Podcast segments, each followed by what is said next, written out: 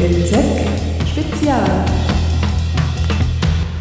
Lydia Elmer, du warst letztes Jahr schon mal hier zu Gast bei Stadtfilter. Am 20. November haben wir da einen Talk gesendet mit dir und der Tobi Säuland. Der Talk ist ziemlich gut gehört worden und damals ging es äh, zu eurer Kritik aus linker Sicht an den Corona-Maßnahmen. Ihr seid damals äh, im Rahmen der Freien Linken organisiert gewesen. Kannst du kurz sagen, wie ist es euch ergangen? Wie habt ihr eure Kritik weitergezogen?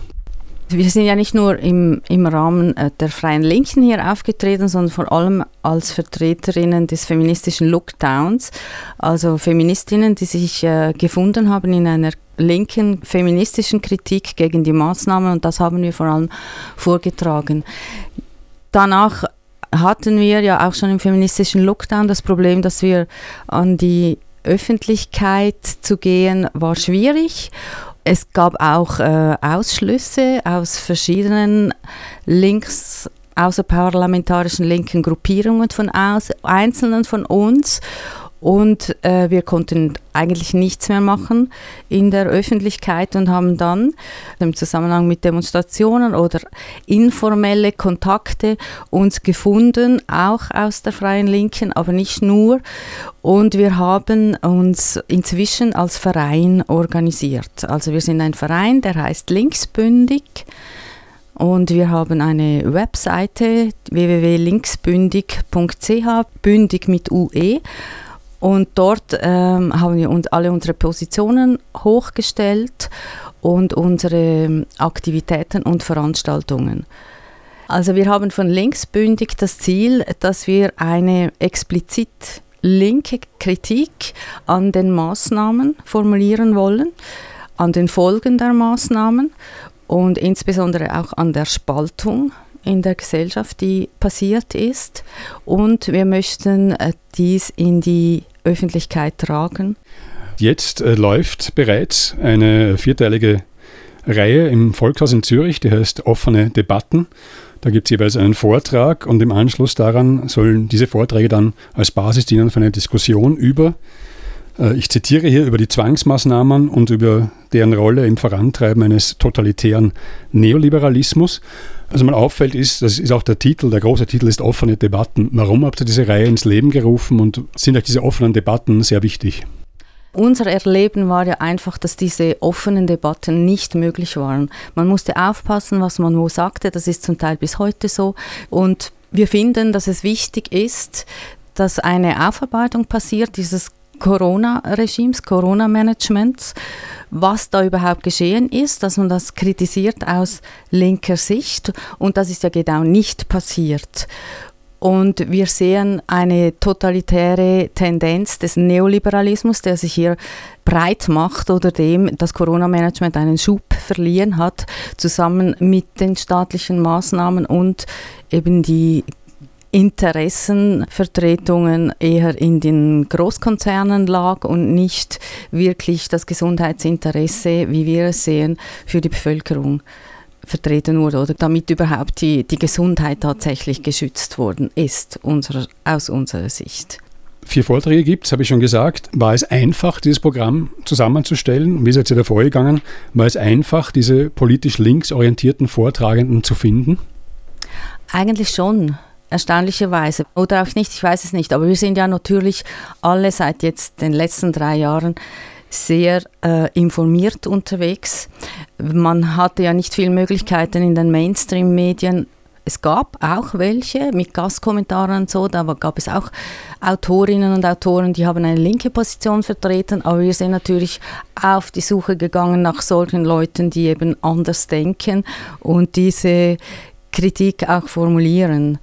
Und einzelne von uns haben auch Bekanntschaften und haben die angefragt, Theoretiker oder auch sonst Autorinnen, die haben alle sofort zugesagt. Kann man daraus schließen, dass die vielleicht auch froh waren, mal so eine Bühne zu bekommen? Nicht nur hier, sondern überall haben sich linke Kritikerinnen nicht leicht solche Plattformen äh, erarbeiten können. Genau, denen ging es genau gleich wie uns. Es gab keinen Ort, wo wir unsere linke Kritik in die Gesellschaft tragen konnten.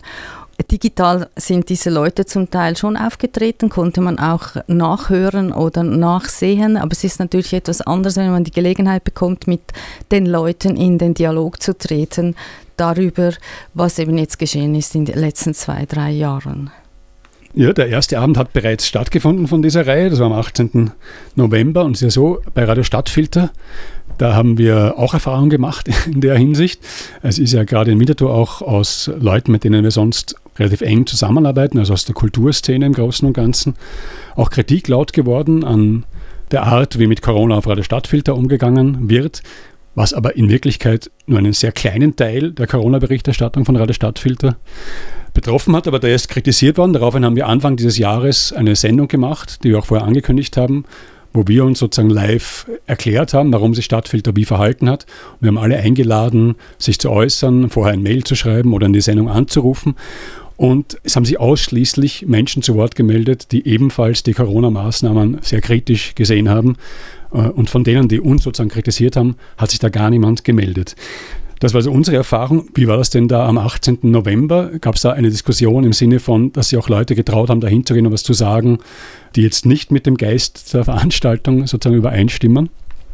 Also es sind wieder erwarten viele Leute gekommen. Wir hatten etwa 70 Personen, die sich interessiert haben für den Vortrag von Andrea Komloschi. Die Deb Debatte danach war vielfältig und angeregt und es ist natürlich schwierig jetzt zu beurteilen, ob es da auch solche gab, die an sich eine gegenteilige Position einnehmen wie wir. Ich habe jetzt nichts bemerkt. Aber es gibt natürlich auch innerhalb der kritischen, maßnahmekritischen Menschen Unterschiede. Mhm. Also große Unterschiede zum Teil.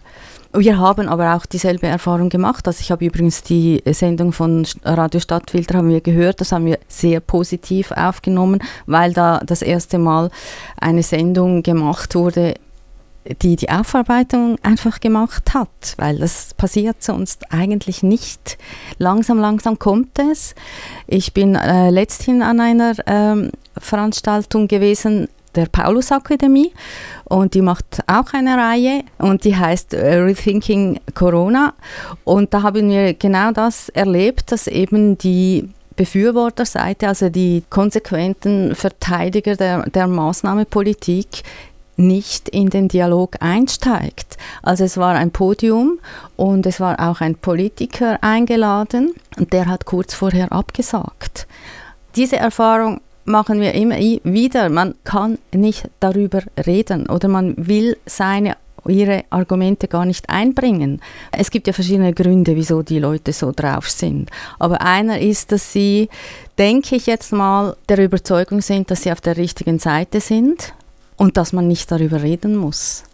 Und das ist keine linke Haltung aus meiner Sicht. Und das war ein linker Politiker, der eingeladen worden war. Ja, es ist interessant, dass du erzählst von der Paulus-Akademie, weil äh, man kann ja schon auch feststellen, in verschiedener Hinsicht äh, ist das Klima heute ein bisschen anderes, jedenfalls als vor einem Jahr im Herbst 21, wo sich alles relativ zugespitzt hat, wo in der öffentlichen Diskussion sozusagen die, die Rollen sehr klar verteilt waren. Das letzte, was ich gehört habe, ist Bayern muss jetzt oder ist zumindest mal verurteilt worden von einem Gerichtshof in Deutschland, äh, über drei Millionen Euro an Corona-Bußen, die das Land eingenommen hat, jetzt zurückzuzahlen, weil die erlassenen Gesetze äh, verfassungswidrig gewesen seien. Es haben sich äh, Prominente wie zum Beispiel Tim Robbins, der Schauspieler, entschuldigt dafür, dass er Menschen dämonisiert hätte. Äh, es hat das äh, Hearing gegeben von dem EU-Parlament, wo Pfizer zugegeben hat, dass die Impfung vor Markteintritt gar nicht getestet worden ist, äh, wie gut sie Ansteckungen und Weitergabe verhindert. Wenn sie das nicht getestet haben, ist die Zertifikatspolitik natürlich ziemlich ad absurdum geführt. Also hat sich einiges getan. Wie siehst du denn die Chancen, dass das, was passiert ist in diesen äh, zwei bis drei Jahren der Corona-Maßnahmen, dass diese Zeit äh, angemessen kritisch aufgearbeitet wird? Ich finde schon, dass es einzelne Anlässe gibt, eben wie jetzt diese hm, Reihe in der Paulus-Akademie. Viel mehr sind mir aber jetzt gerade nicht bekannt. Es gibt ja auch in der Schweiz diese Anklage von Swissmedic. Also sind auch renommierte Anwälte und Fachleute ärztlicher, epidemiologischer ähm, Herkunft, welche jetzt Swissmedic verklagen, dass die Impfung nicht sicher ist Was wir natürlich vermissen, ist eine Aufarbeitung von der Seite, von der wir sie am meisten erwarten. Und das ist die Linke, also die offizielle Linke, die inoffizielle Linke, die hörbare Linke. Die lässt sich nicht vernehmen, auch nicht negativ. Es ist einfach Schweigen. Also es wird kein Rückblick gemacht, es wird offiziell und öffentlich nicht, es wird nicht reflektiert im Hinblick vielleicht auch auf eine neue Krise, wie, wie machen wir es dann, was möchten wir anders machen, was war gut, was war nicht gut?